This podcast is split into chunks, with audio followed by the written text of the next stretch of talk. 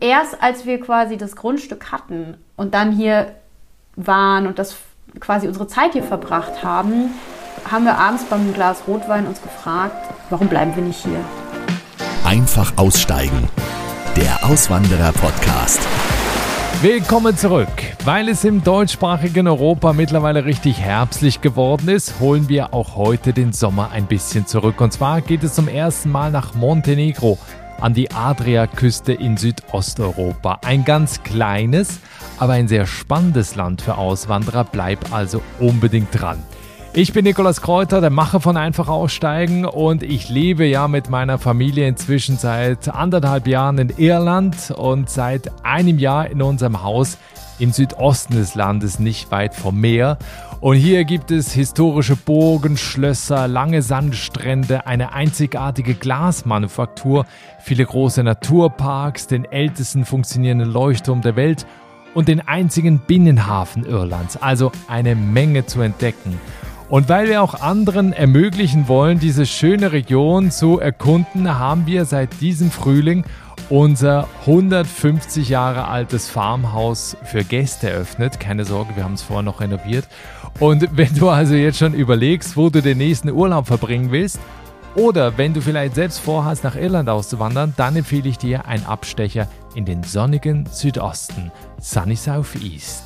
Alle Infos zu unserem Gasthaus gibt's auf der Webseite der Auswandererpodcast.com oder den Link zum Gasthaus gibt es auch hier in den Show Notes und in der Folgenbeschreibung. Mein Podcast. Als unser Planet entstand, muss sich die schönste Begegnung zwischen Meer und Land an der montenegrinischen Küste zugetragen haben. Und als die Perlen der Natur verteilt wurden, wurden sie mit vollen Händen in dieses Gebiet gestreut.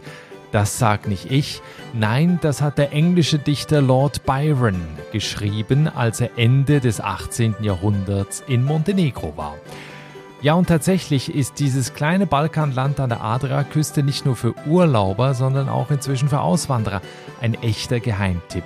Mediterranes Klima direkt am Meer mit den Bergen im Rücken, dazu unberührte Natur in den Nationalparks, den längsten und tiefsten Canyon Europas, schöne Küstenorte. Es gibt sogar zwei Flughäfen. Und vor allen Dingen, das muss man sich mal vorstellen, das alles auf einer Fläche, die kleiner ist als Schleswig-Holstein. Ich habe mir Fotos angesehen, das sind wirklich Postkartenmotive. Ja, mein Gast heute ist Janine Rossen. Sie ist mit ihrem Mann 2021 nach Montenegro ausgewandert und lebt heute an der Küste zwischen Tivat und Budva. Die ehemalige Bankbetriebswirtin hat sich bereits in Deutschland mit einem Online-Business als Finanzmentorin selbstständig gemacht und auch ihr Mann hat sich vor der Auswanderung nochmal umorientiert. Sie haben inzwischen Grundstück gekauft, wollen ein Haus bauen und wir sprechen gleich darüber, wie sie überhaupt auf Montenegro gekommen sind, mit welchem simplen Trick sie sich schnell integriert haben und was das mit 50.000 Bienen zu tun hat. Ja, also über das und generell über die Menschen in Montenegro sprechen wir jetzt. Hallo Janine. Hallo Nikolas, vielen Dank, dass ich hier sein darf. Ja, schön, dass du da bist. Janine, wenn du bei dir in Montenegro aus dem Fenster schaust, was siehst du da gerade? Oh, grüne Wiesen, Feigen. Ganz weit in der Entfernung sehe ich das Meer und ja, einfach viel Grün gerade aktuell. Wie sind noch so die Temperaturen? Also aktuell haben wir, glaube ich, 24 Grad. Wow. Also ist das noch richtig sommerlich oder merkt man schon, dass es so herbstlich wird? Ich merke es mittlerweile schon. Also ich äh, laufe jetzt hier schon wieder mit langer Hose und Pullover rum. Aber die Touristen ähm, sind noch voll im Spaghetti-Träger und kurzen Rockmodus. Also ja, natürlich, man merkt noch, dass es warm ist. Aber man wenn man hier lebt, ist man was anderes gewöhnt. Für mich wird es jetzt Herbst. Okay. Ich freue mich sehr, dass wir heute über dieses spannende Land oder über diese spannende Republik einmal sprechen können. Bevor wir jetzt dazu kommen, würde ich gerne mal bei euch in Deutschland anfangen, bei eurem alten Leben. Was habt ihr gemacht? Wie sah euer Leben aus und wie kam es zu der Entscheidung, dass ihr gesagt habt, wir wollen eigentlich nicht mehr in Deutschland leben? Ja, ich versuche jetzt eine sehr, sehr lange Geschichte mal kurz zu fassen, denn sowas über, entscheidet man ja nicht über Nacht. Also wir zumindest äh, entscheiden sowas nicht über Nacht. Wenn ich von wir spreche, meine ich meinen Ehemann Björn und mich. Wir sind seit 2017 gemeinsam unterwegs.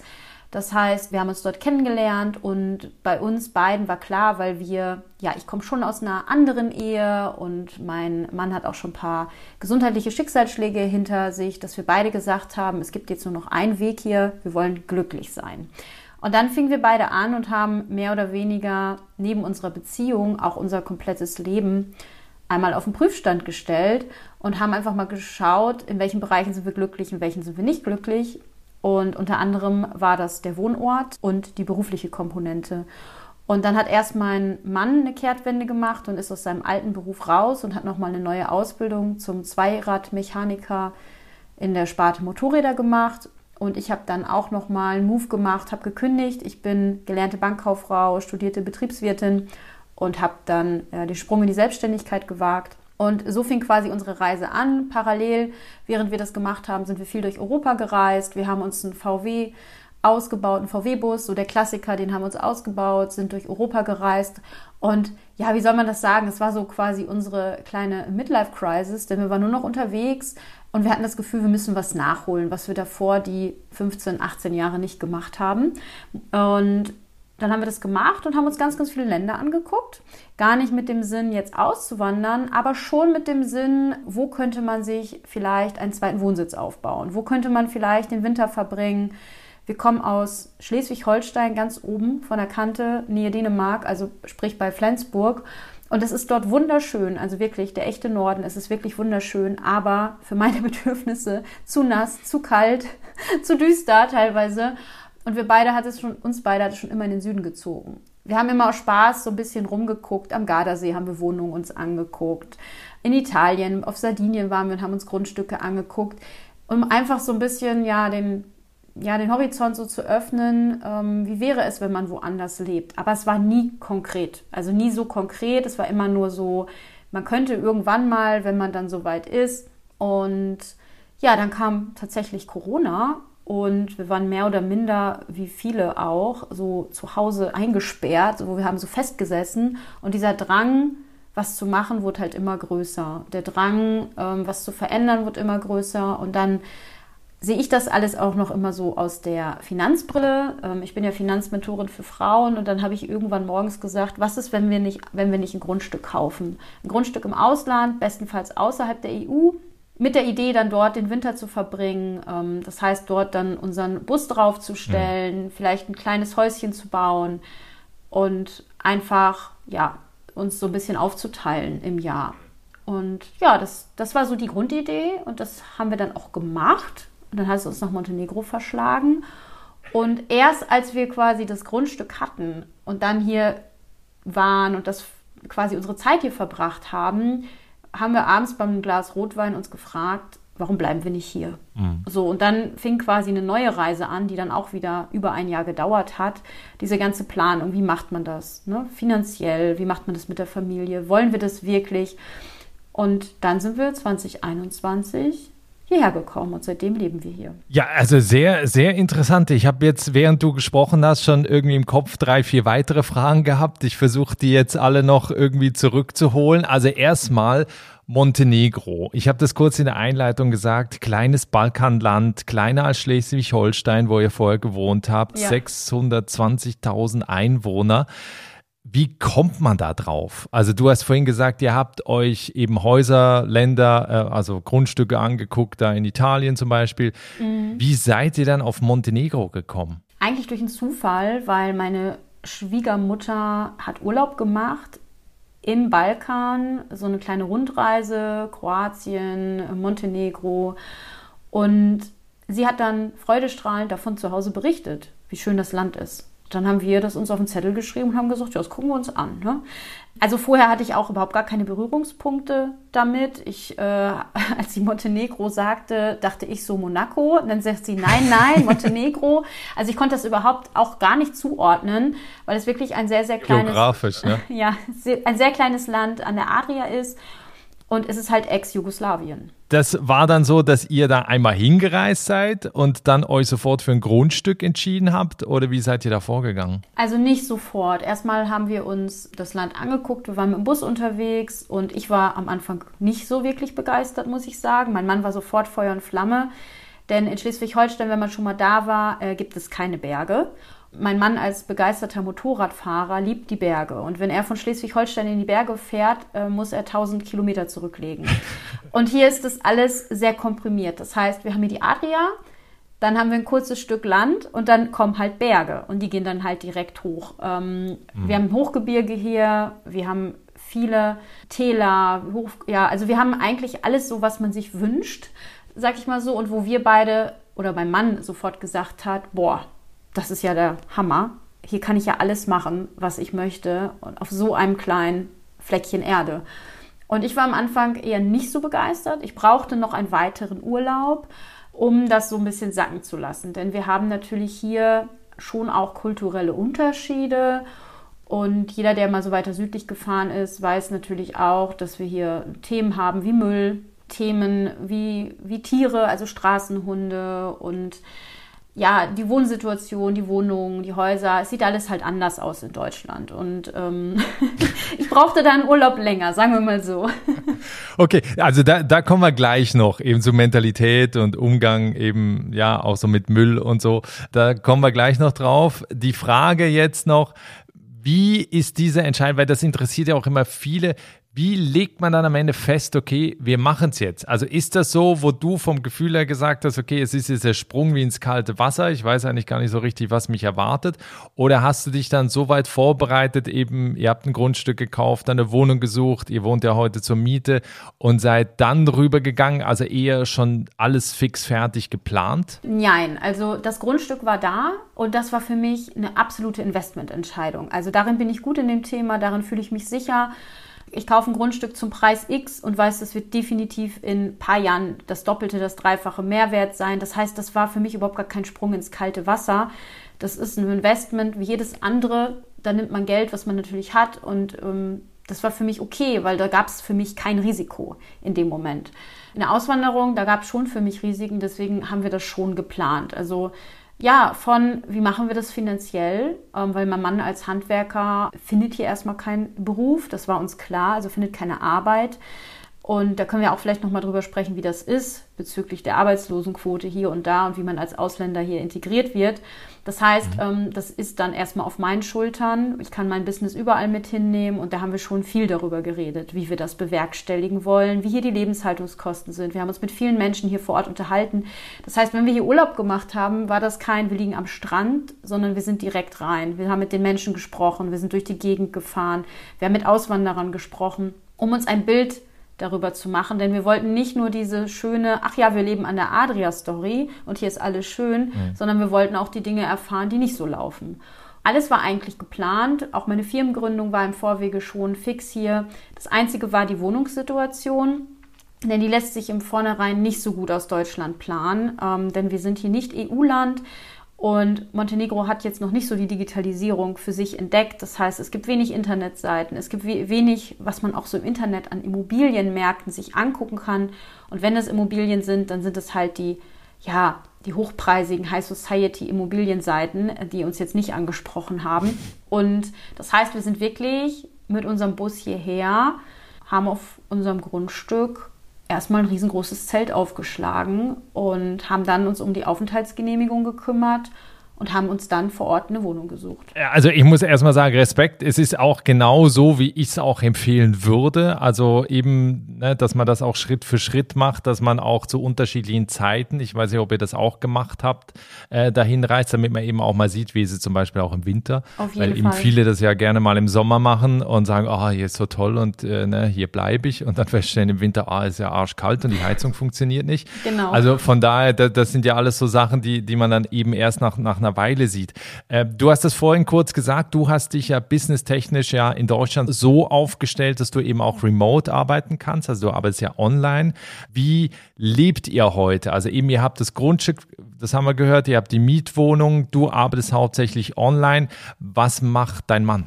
Genau, also äh, mein Mann bewirtschaftet das Grundstück. Also wir haben aktuell 4000 Quadratmeter was wow. wir wirklich auch zur Teilversorgung nutzen. Also mein Mann hat sich hier super gut integriert. Das heißt, wir haben, er hat mittlerweile Ahnung von ähm, Bienen. Das heißt, wir haben unsere eigenen Bienenvölker. Wir haben ein. Ähm, ja, ihr habt 50.000 Bienen. Woher kommt das? Woher kommt das, meinst du? Ja, aber wo, woher kriegt man 50.000 Bienen? Kauft man die irgendwo im genau, Supermarkt genau, nein, da, oder? Also, Im Supermarkt gibt es die nicht, aber wenn du hier lebst und wir wohnen sehr ländlich, dann wirst du gefragt, ob du Bienen haben möchtest, weil hier jeder Bienen Ach. hat. Also man muss sich das so vorstellen, wir wohnen so ländlich, dass hier ähm, die Bevölkerung sich wirklich fast 100 Prozent ähm, selbst versorgt. Und dagegen sind wir absolute Amateure und Anfänger, denn wir haben das ja nicht gelernt. Aber mein Mann ist sehr interessiert daran. Also mein Mann kommt aus einer landwirtschaftlichen Familie, auch wenn er nie das gelernt hat, war er immer schon gerne äh, mit bei der Jagd, war immer schon gerne draußen, kennt sich mit Flora und Fauna aus. Und das hat das so ein bisschen bei ihm auch jetzt hier wieder alles herausgeholt, sein Interesse. Und als er gefragt wurde, ob er Bienenvölker haben möchte, hat er ja gesagt und dann hatten wir Bienenvölker. Und du brauchst ja hier keinen Imkerschein oder wie das so halt mm. bürokratisch in Deutschland geregelt ist. Du willst Bienen haben und dann holst du dir Bienen. Du möchtest Esel haben, dann holst du dir Esel. Ne? Also hier gibt es da keine Regeln für. Wichtig ist halt, dass du dann damit um kannst und dass du das weißt, wie das funktioniert. Und er hat sich das selbst beigebracht mit Unterstützung der Einheimischen. Und genauso wie die, das ganze Gärtnern. Ähm, also er erntet. Ähm, parallel muss man dazu sagen, wir haben ein sehr verwildertes Grundstück gekauft. Also da war jetzt nichts ähm, angelegt. Wir wollen auch keinen deutschen Garten, aber so ein bisschen Struktur wollen wir schon reinbringen. Und das macht er täglich. Jetzt gestern war er im Dorf unterwegs und es, ähm, es wird Raki gemacht, also aus der aus der Traubenmaische, wo vorher der Rotwein gemacht wird, wird jetzt Raki gebrannt und er unterstützt da hier im Dorf. Ähm, letztes Jahr haben wir uns noch daran beteiligt und haben selber auch Raki und Wein produziert. Dieses Jahr haben wir uns rausgenommen, weil wir noch vom letzten Jahr so viel Alkohol haben und das gar nicht verarbeiten können. Ähm, aber ähm, er ist da halt in diesen ganzen Prozessen involviert und integriert mittlerweile und liebt das. Und das macht mein Mann aktuell, ähm, bis wir quasi parallel seine Werkstatt gebaut haben, wo er dann das machen kann, was er eigentlich auch in Deutschland gemacht hat. Ja, du hast es jetzt schon so ein bisschen angeklungen über Integration. Also wie integriert ihr euch? Dein Mann natürlich eben durch den Kontakt mit den Einheimischen, weil er da unterstützt in verschiedenen Bereichen. Wie, wie funktioniert das bisher und vor allen Dingen auch sprachlich? Also ich habe mal gegoogelt, es gibt ja Montenegrinisch, äh, was da mhm. gesprochen wird, und Serbokroatisch. Und ich glaube, beides ist jetzt nicht so äh, irgendwie, wo ich sage, ja, Italienisch glaube ich ein bisschen einfacher und Französisch als diese Sprachen, oder? Ja, also es ist ein komplett anderer Wortstamm. Also es ist genau. eher dann Richtung Russland angelegt. Ne? Also die Russen können sich hier leichter verständigen oder Polnisch ist auch noch leichter. Es ist ein komplett anderer Wortstamm, was es mir persönlich auch schwer macht. Und grundsätzlich, wir haben eine Sprachlehrerin, also wir sind bemüht, wir haben ähm, Privatunterricht, aber es geht natürlich Step by Step weil es ist wirklich ein ganz anderer Sprachstamm. Also von der, von der Aussprache hin bis zur Schreibweise. Wir haben ja viel mit diesen S, Sch, ne? also diese S's, wo mhm. so ein Dach drauf ist, oder diese C's, also quasi wie auch ins Französische so ein Accent aigu, was aber kein Accent aigu ist. Also wir haben ein ganz anderes Alphabet eigentlich und das macht es schon schwer.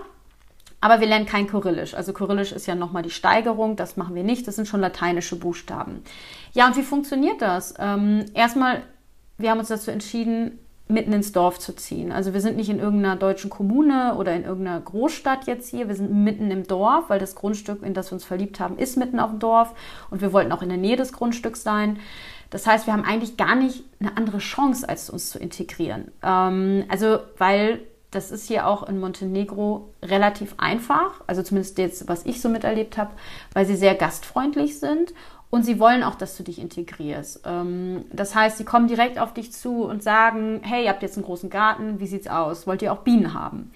So. Und mein Mann ist da sehr entspannt und sehr locker. Ich bin immer sehr skeptisch und sage, was wollen wir mit 50.000 Bienen? Ich verstehe das nicht. Warum brauchen wir so viel Honig? Ne? Und mein Mann sagt immer, wir machen das jetzt. So, und er geht dann sehr offensiv auch mit hin und macht das und bietet auch sehr offensiv seine Hilfe an. Und ich finde, das ist ein wichtiger Punkt der Integration. Und er macht das sehr, sehr gut dass er einfach sagt, hey, wenn ihr mein, meine Hilfe braucht, ob es Holz machen ist für den Winter oder ob es jetzt beim Schweineschlachten ist oder, ne, also egal was da ist, Trauben, Olivenernte, dann geht er halt hin und fragt, ob er helfen kann. Und das kommt sehr, sehr gut hier an. Ja, also ein Tipp, ich kann das wirklich nur unterstützen und äh, bewundere das auch, äh, weil es natürlich auch nicht jedem so leicht fällt, auf fremde Menschen zuzugehen. Aber das ist eben genau der Schlüssel. Und ich habe das auch selber immer festgestellt, weil ich ja zweimal ausgewandert bin, ähm, gerade wenn du A, immer den Leuten auch sagst, wie sehr du das hier magst, wie toll ja. dir das alles gefällt, wo sie leben, das wertet sowieso ja den ganzen Ort und generell das Gefühl halt einfach auf, wenn man einfach jemanden kennenlernt, der sagt, wow, das ist toll, wo du lebst. Das ist so der erste Punkt. Und eben der zweite Punkt ist halt einfach Hilfe anzubieten, anderen zu helfen. Und dann ist man total schnell eben integriert, wird eingeladen zum Essen, wird eingeladen zu Familienfeiern und so weiter, bekommt dann selber Hilfe, wenn man sie eben braucht. Also ich glaube, das ist äh, zumindest eben für, für Auswanderer ein Schlüssel zur, zur Integration. Sicher nicht alles, es gibt noch verschiedene andere Möglichkeiten. Aber ja, toll, dass er, dass er das macht. Du hast vorhin gerade noch so ein bisschen eben von der Mentalität der Menschen erzählt, also eben äh, gastfreundlich und äh, wahrscheinlich sehr offen, eben bieten dir sofort 50.000 Bienen an. Äh, was hast du sonst so festgestellt? Was ist typisch für die Menschen da? Oder gibt es vielleicht auch so Vergleiche mit Menschen in anderen Ländern, wo du sagst, ja, die sind so ähnlich wie in dem, dem Land? Also ich glaube, das spricht für viele südländische Menschen, dass sie sehr familienbezogen sind. Also Familie steht über alles. Wir haben ja auch äh, dieses klassische Generationshäuser. Also Oma wohnt mit Kindern und Enkelkindern in einem Haushalt. Wir haben ja noch ganz andere Strukturen, wie wir das in Deutschland kennen oder kennengelernt haben. Also ich sage immer, man kann sich das so 20, 30 Jahre zurück vorstellen. Früher als Oma noch und Tante noch mit im Haus waren. Und das geht immer sehr familiär zu und Familie steht wirklich über alles. Und wenn du dich hier integrierst und wenn du da bist, dann wirst du auch als Bruder und Schwester bezeichnet. Also dann rufen sie dich auch als Bruder oder als Schwester und du gehörst zur Familie. Also wie du das gerade gesagt hast, da vergeht kein, kein Feiertag, kein Geburtstag, ähm, keine Festlichkeit, wo du nicht mit am Tisch sitzt. Und das kann manchmal auch anstrengend sein, das sage ich ganz ehrlich, weil ich bin da ein bisschen anders als mein Mann. Ich äh, bin da schon ein bisschen reservierter und habe am Anfang schon auch Schwierigkeiten äh, mit dieser Gastfreundschaft gehabt. Erstmal konnte ich sie nicht glauben, dass das so, dass das wirklich von Herzen kommt. Ich habe immer gedacht, okay, was, was Die wollen, wollen dir was verkaufen. Genau, also was wollen sie im Gegensatz, so dieses typisch Deutsche, ne? was wollen sie im Gegensatz, ja. äh, im Gegenzug von mir? Und sie wollen nichts. Ähm, sie sind einfach herzlich, sie wollen, dass du dich wohlfühlst. Klar, ich bin hier auf dem Dorf, do, ne? Dorftratsch und so, das gibt es ja auch äh, guck mal, was haben die Deutschen da gemacht und die Deutschen, also wir sind die Deutschen und das ist auch okay und wir werden auch nie was anderes sein als die Deutschen. Das ist uns auch bewusst. Aber wir können uns, wie du halt gerade auch gesagt hast, auf die Menschen hier verlassen. Also ich, wenn ich ein Problem habe, ich rufe irgendwo an und mir wird geholfen. Und das ist ganz, ganz viel wert. Und sie haben großes Herz, sie sind familienbezogen. Äh, was typisch hier so ist, ist halt, man wird halt zu jeder Gelegenheit eingeladen. Und das ist auch egal, wenn du sagst, nee, ich muss jetzt noch arbeiten oder so, und schütteln sie immer mit dem Kopf und sagen, Arbeit machst du später, du kommst jetzt mit. Also erst kommt das Leben, dann kommt die Arbeit. Das sind Eigenschaften, die ich liebe an, den Südländern und am Balkan, aber wenn man hier lebt, nervt es auch oft, weil man kommt zu nichts mehr.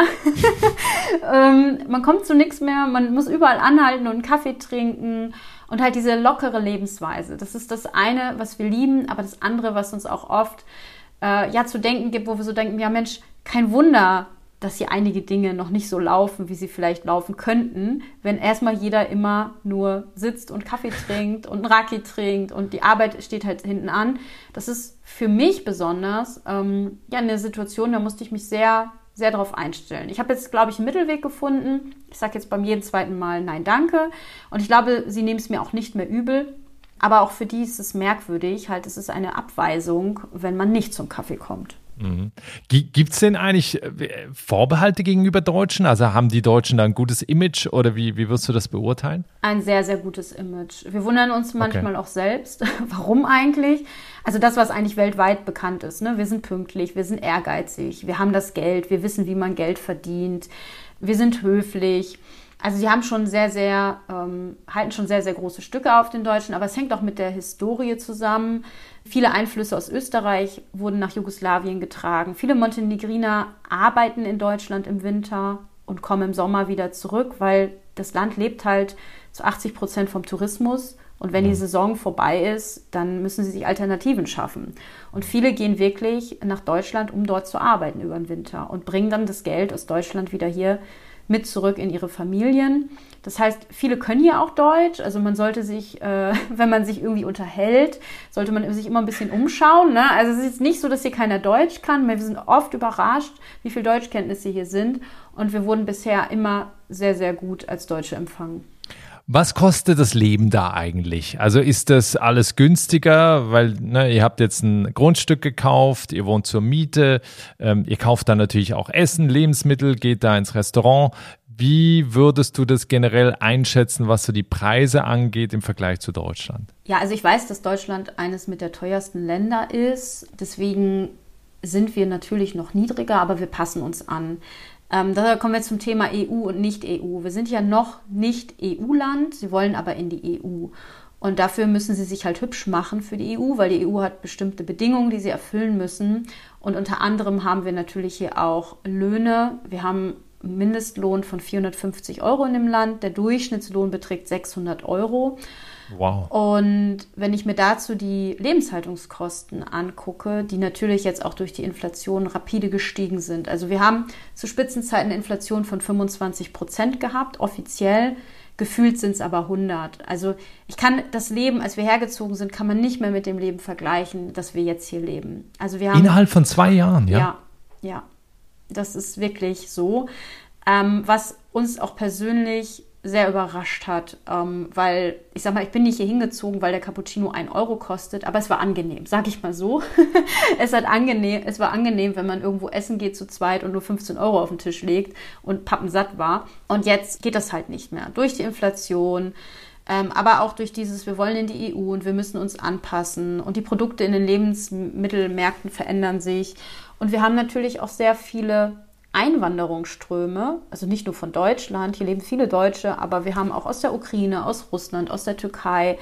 Ähm, wir haben sehr viele Einwanderungsströme hier und das Geld kommt halt hierher. Also wir sind ein Schwellenland, was aber sehr, sehr viel Geld gerade aufnimmt. Das heißt, die Leute aus den Industriestaaten oder aus den besser betuchten kommen hierher, bringen hier Geld hierhin. Die Immobilienpreise sind explodiert. Ich meine, dazu haben mein Mann und ich auch beigetragen. Wir haben natürlich auch was gekauft hier. Aber ich würde sagen, ähm, wir passen uns langsam den deutschen Preisen an, tatsächlich. Also Miete zum Beispiel, was zahlt ihr? Wir zahlen tatsächlich hier für unser kleines Häuschen 350 Euro warm. Und das, das, das ist jetzt sehr günstig oder ist es normal? Ähm, nein, das ist sehr günstig tatsächlich. Als wir vor zwei Jahren hier hingekommen sind, war das teuer für Verhältnisse. Jetzt sind wir günstig. Also wenn wir uns jetzt umgucken, würden wir das Doppelte bezahlen. Aber da wir die Vermieter sehr gut kennen und weil sie quasi schon zu unserer Familie zählen, ist das ein sehr, sehr günstiger Preis. Okay. Ähm, wenn du jetzt hierher kommst, ähm, kannst du mit deutschen Mietpreisen rechnen. Hängt natürlich auch immer davon ab, wo du leben willst. Es gibt teurere Regionen und günstigere Regionen. Wir wohnen jetzt in einer teureren Region. Also Tivat Budva hier direkt am Wasser, mit Blick aufs Wasser, da kommst du eigentlich nicht unter 1000 Euro irgendwo monatlich zur Miete raus. Okay. Aber also wenn du einkaufen gehst, ganz normal, ne, zahlst du auch deine, also ich meine, wir sind ein Zwei-Personen-Haushalt, weiß ich nicht, was geben wir die Woche aus? 80 Euro für Lebensmittel. Das habe ich früher, also vor zwei Jahren in Deutschland nicht ausgegeben. Ich meine, da sind die Preise natürlich auch gestiegen. Mhm. Kommt da immer drauf an, was man essen möchte. Wir haben schon eine hohe Inflation, so kann man das sagen. Also wenn man jetzt hier irgendwie herkommt, um Geld zu sparen, sollte man lieber noch mal vorher noch mal ganz genau hinschauen. Ja, weil du auch gerade von den 15 Euro da mit dem Essen gesprochen hast. Was kostet das Essen denn zu zweit heute? Also wenn wir beide essen gehen mit einem, mit einem Getränk, sag ich mal so, ohne Nachtisch und alles, zahlen wir 40 Euro. Und das innerhalb von zwei Jahren, ja? Ja. Mhm. Okay, ja, du, du hast es vorhin gerade gesagt, also das Land führt seit 2010 Beitrittsverhandlungen mit der EU. Ähm, was bedeutet das? Also eben, es ist noch nicht in der EU. Was bedeutet das denn eigentlich für, für Auswanderer, wenn man dahin auswandern will? Also gerade jetzt so von der bürokratischen Seite her, wenn ich jetzt eben so eine Daueraufenthaltsgenehmigung haben möchte, wie schwer oder wie leicht ist das? Es wird immer schwieriger, sagen wir mal so. Ich begleite ja auch Menschen, die das machen wollen. Deswegen bin ich da so in dem Prozess mit drin. Also als wir vor zwei Jahren hier ein Konto eröffnen wollten oder wir haben es vor drei Jahren eröffnet, ging es noch ohne Wohnsitz. Also du kamst einfach ins Land und konntest dir als Urlauber hier ein Konto eröffnen. Heute kriegst du hier kein Girokonto mehr ohne Wohnsitz. Vor zwei Jahren brauchtest du irgendwie ein Stück Papier, wo einer draufgeschrieben hat, die wohnen bei mir. Ähm, heute brauchst du einen richtig, heute brauchst du einen richtig notariell beglaubigten Mietvertrag. Ne? Ich sag mal, die Hürden werden immer größer, weil sie natürlich auch sehen, wir haben eine große Einwanderfluktuation hier und sie wollen auch nicht, dass jeder hier reinkommt. Ich sag mal, die, die Hürden sind noch relativ schmal. Wenn ich jetzt Amerika sehe oder andere Länder, wo du auswanderst, sind sie noch relativ gering. Aber du hast schon Bürokratie. Also so ist es nicht. Es ist nicht EU. Du sagst einfach, ich fahre jetzt über die Grenze, miete mir was und dann ist gut. Also du hast schon ähm, hier auch dann den Status. Du hast eine begrenzte Aufenthaltsgenehmigung, die gilt immer ein Jahr. Ich bin gerade dabei, Björn hat seine schon, ich noch nicht. Ich bin gerade dabei, meine dritte zu organisieren. Das heißt, jedes Jahr machst du denselben Prozess mit durch. Jedes Jahr fängst du von vorne an und stellst einen Antrag, dass du hier leben darfst. Und erst ab dem fünften Jahr bekommst du deine dauerhafte. Okay ja, die Hürden werden halt jedes Jahr höher. Ne? Äh, es ist nicht unmöglich, aber man sollte sich schon ein bisschen auf Papierkriege einstellen. Was sind denn so die Schattenseiten an Montenegro? Also das, du hast ganz am Anfang des Gesprächs mal gesagt, ja, Müllproblem zum Beispiel. Was sind so die Dinge, wo du sagst, äh, das gefällt mir weniger?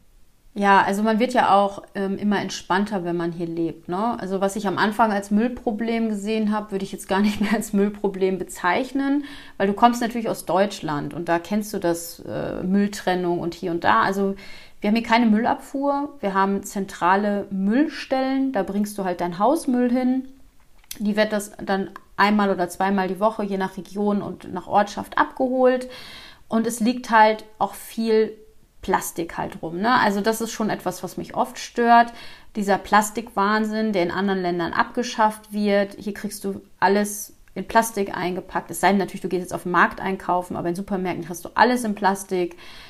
Hier werden fünf Plastiktüten gereicht. Und als ich das erste Mal mit meinem Korb und meinem Jutesack dort ankam und der Verkäuferin gesagt habe, nee, nee, ich habe meine eigenen Sachen mich mit, guckte mich sie, sie sehr verwirrt an. Ne? Warum hat die ihre eigene Tüte mit? Ne? Ähm, Denkt die, die ist was Besseres. ja, genau. Fühlte sich als was Besseres so, ne? Ähm, und das ist halt schon sehr, sehr auffällig, wenn man hier ins Land kommt und deutsche Verhältnisse kennt. Ja, was ist noch nicht so schön? Also was mich jetzt persönlich ein bisschen nervt, ist halt oft ähm, ja diese Nicht-Digitalisierung. Ähm, ich bin ja tagtäglich ähm, online unterwegs und mache alles online. Und hier in Montenegro kannst du halt nichts online machen. Also wenn ich äh, mein, also ich habe ja eine GmbH und wenn ich Löhne, Sozialabgaben zahlen möchte oder irgendwas bezahlen möchte, muss ich halt immer mich ins Auto setzen, zur Bank fahren, mich dort an, in eine Bankschlange anstellen, zum Schalter gehen, die Überweisung ausfüllen, alles selber unterschreiben. Und das, ähm, das ist ja geil. ja, jetzt würden die so einen sagen, früher. das ist ja super, wie früher, das ist ja super, endlich mal wieder einen persönlichen Kontakt. Ähm, ich mag das eigentlich ganz gern, meine Bankgeschäfte so abends im Bett zu machen. ne? ähm, das ist schon etwas, da musste ich mich immens umstellen. Oder du möchtest keine Ahnung, möchtest einen Friseurtermin haben? Gibt es halt keine Internetseite oder so. Ne? Du fragst dich durch die Gegend, ja, wer kennt einen guten Friseur? So ist nichts mit Google. Ich google mal, ne? Ich google mal, wer hat die besten Bewertungen oder so. Dann fährst du dann dahin und lässt dir einen Termin geben, weil die gehen dann einfach nicht ans Telefon. Oder das mhm. ist dann einfach nicht üblich, ne? Oder du suchst einen guten Handwerker. Vieles über Mundpropaganda, keine Internetseiten. Wenn du überhaupt auch ein also das ist auch, wir haben auch schon eine, eine Autowerkstatt gesucht, die uns empfohlen wurde. Die hatte nicht mal ein Schild äh, am, an, der, an der Werkstatt stehen. Ne? Dann gehst du in irgendeinen Hinterhof, ist hier die Autowerkstatt XY? Ja. Und dann denkst du dir, okay, kleines Schild hätte auch, hätte es auch getan. Ne? also ähm, das ist alles noch so Sie, sie arbeiten viel und leben viel über die Mundpropaganda, was auch super läuft. Also das läuft wirklich super. Aber wenn du fremd bist, musst du dich da erstmal umorientieren, sage ich dir ganz ehrlich. Also für mich, für meinen Mann war das alles super hier. Hier wird auch vieles noch mit Bargeld gemacht. Und ich habe erstmal gedacht, so, oh Gott, wie willst du dich hier integrieren mit diesen Sachen? Ja, das ist lustig. Also in Irland ist das, also ich würde jetzt sagen, schon so auf einem besseren Level, aber ist auch, was so Webseiten ist uns auch am Anfang aufgefallen, weil du eben gewohnt bist, dass halt jeder Handwerker oder eben jede Autowerkstatt, also die haben alle eine Webseite und dann hast du da ein Kontaktformular und schreibst da hin. Also wenn die eine Webseite haben, dann bringt es gar nichts, da irgendwas hinzuschreiben, weil da sowieso keiner drauf antwortet. Also wenn, dann musst du telefonieren. Genau. Und das Lustige ist auch, ich weiß nicht, wie es da ist, aber du hast gerade gesagt, es gibt eigentlich gar nicht so Bewertungen. Also hier gibt es schon so Bewertungen, auch für Restaurants, aber die haben alle fünf Sterne. Also das ist wirklich, da, da liest du dir das alles durch, ja, top Essen, top Service, alles super und so. Und dann merkst du aber irgendwie auch, dass so eben, wenn du aus Deutschland kommst oder auch in der Schweiz, weißt du, wo ja immer eigentlich mehr kritisiert wird mhm. und die mhm. Bewertungen dann eher schlechter sind, als in der Wahrheit ist, weil eigentlich nur Leute, die was zu kritisieren haben, dann auch bewerten. Ja, dann stellst du auch wieder fest, naja, aber so doof ist es jetzt wahrscheinlich auch nicht, das einfach alles gut zu bewerten, weil ja, irgendwo in der Mitte liegt dann die Wahrheit. Am besten macht man seine eigenen Erfahrungen vor Ort. Ja, also das, das wirklich das A und O. Also sich gar nicht auf irgendwelche Bewertungen oder Webseiten zu verlassen. Wenn wir jetzt so ein bisschen in Richtung Tipps gehen, für wen denkst du, ist das das richtige Land? Also wo sagst du, ja, Montenegro, wenn du so drauf bist, dann ist das für dich perfekt? Also auf jeden Fall, wenn du Naturliebhaber bist, ja, auch dieses Bodenständige, so dieses, diesen Familiensinn, diese Tradition. Also wir haben hier viele Traditionen, wir haben eine große Kultur hier. Also wenn du das wertschätzt und wenn du das vielleicht auch vermisst in deiner jetzigen ähm, Heimat, dann findest du hier auf jeden Fall ein, eine schöne neue Heimat. Ja, auch wie gesagt, diese vielseitige Natur, ne? Von 2800 Meter hohen Bergen mit Skigebieten über an der Adria flanieren, ähm, Party machen oder auch einfach im Wald irgendwie sitzen und seine Ruhe haben. Du findest hier für jeden Geschmack etwas, von Wassersport, ja, bis Ski, ist alles dabei. Wenn wir jetzt mal weitergehen, also nicht nur so diese persönlichen Vorlieben, sondern Richtung Beruf, vielleicht Menschen, die schon aus dem Berufsleben sind, also sprich die klassischen Rentner, ich denke, die haben hier einen super guten Start. Die kriegen auch schnell eine Aufenthaltsgenehmigung hier, weil sie sich natürlich hier mit der Rente ein gutes Leben aufbauen können. Oder vielleicht auch die, die in Deutschland schon was hatten, was verkaufen und sich dann hier was kaufen. Wenn man jetzt direkt aus dem Berufsleben kommt, muss man gucken. Also ähm, hier gilt das Credo, erst kriegen die montenegrinischen Bürger einen Job und dann die Ausländer, was ich per se auch gut finde. Und wenn man nicht gerade im Tourismus arbeitet, ist es halt sehr schwer. Also da muss man wirklich gucken, äh, wenn man jetzt so wie ich absolut unabhängig ist und online unterwegs ist, also ohne Bedenken kann man hierher kommen und kann das Gleiche machen, was man in Deutschland gemacht hat. Ähm, wenn man jetzt so wie mein Mann Handwerker ist und vielseitig interessiert ist, ähm, auch, aber man muss wirklich offensiv, also wirklich offensiv seine Scheu ablegen und auf die Menschen zugehen. Weil wenn man wirklich dann vielleicht sogar noch in einer Kommune sitzt, in einer deutschen und da gar nicht rauskommt und dann wird es schwer. Also wird es wirklich schwer. Ja, wir sind schon bei den Tipps. Was gibst du Menschen mit? Ich meine, du begleitest ja auch Auswanderer, die nach Montenegro ziehen wollen. Was sind so deine wichtigsten Punkte, wo du immer wieder darauf hinweist oder wo du auch merkst, dass es da möglicherweise eine falsche Vorstellung gibt oder wo eben Fehler passieren bei der Auswanderung? Ja, es ist das erste Mal Vorbereitung. Also, dass wir hier schon Gesetze haben, dass es hier kein Wildwest ist. Man kann hier nicht alles machen. Also, wir haben hier auch Gesetze. Und die Vorbereitung halt dahingehend, dass man sich äh, mit Land und Leute vorher auseinandersetzt. Also wie wir es gerade schon besprochen haben, man nicht nur einmal hier ähm, ins TUI-Hotel und hier Urlaub machen, sondern vielleicht mehrmals kommen, zu verschiedenen Jahreszeiten. Einfach mal in eine Konoba gehen und mit dem Wirt dort reden, weil die Wirte hier sind die Bürgermeister. Ne? Also wenn du mit einem Wirt hier sprichst, der von irgendeinem Dorf kommt, der kennt Leute und dann offensiv zu sagen, Mensch, ich überlege, kennst du wen, hast du Ideen?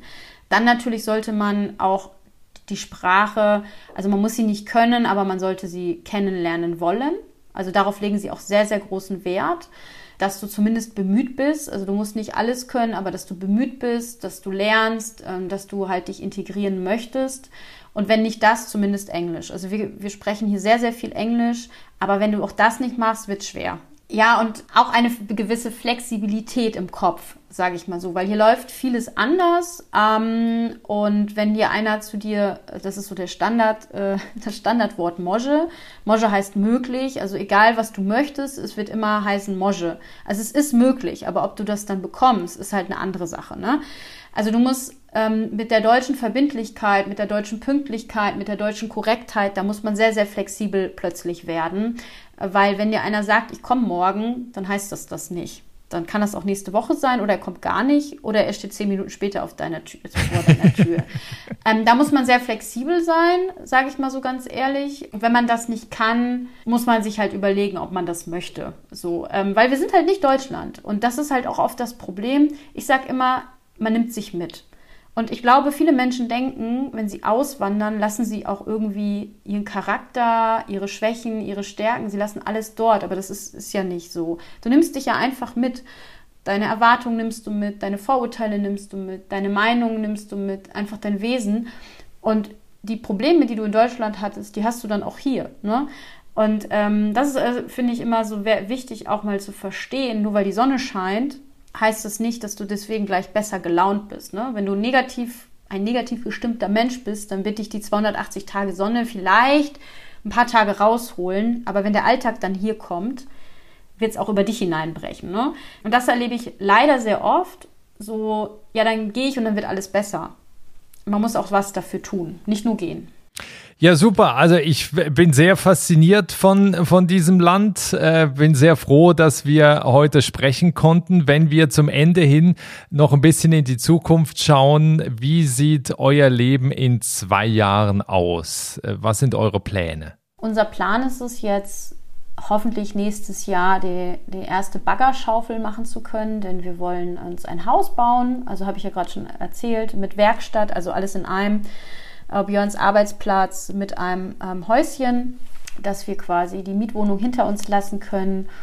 Und in zwei Jahren sehe ich mich tatsächlich immer noch dabei, ähm, denn hier wird länger gebaut, hier wird in Etappen gebaut.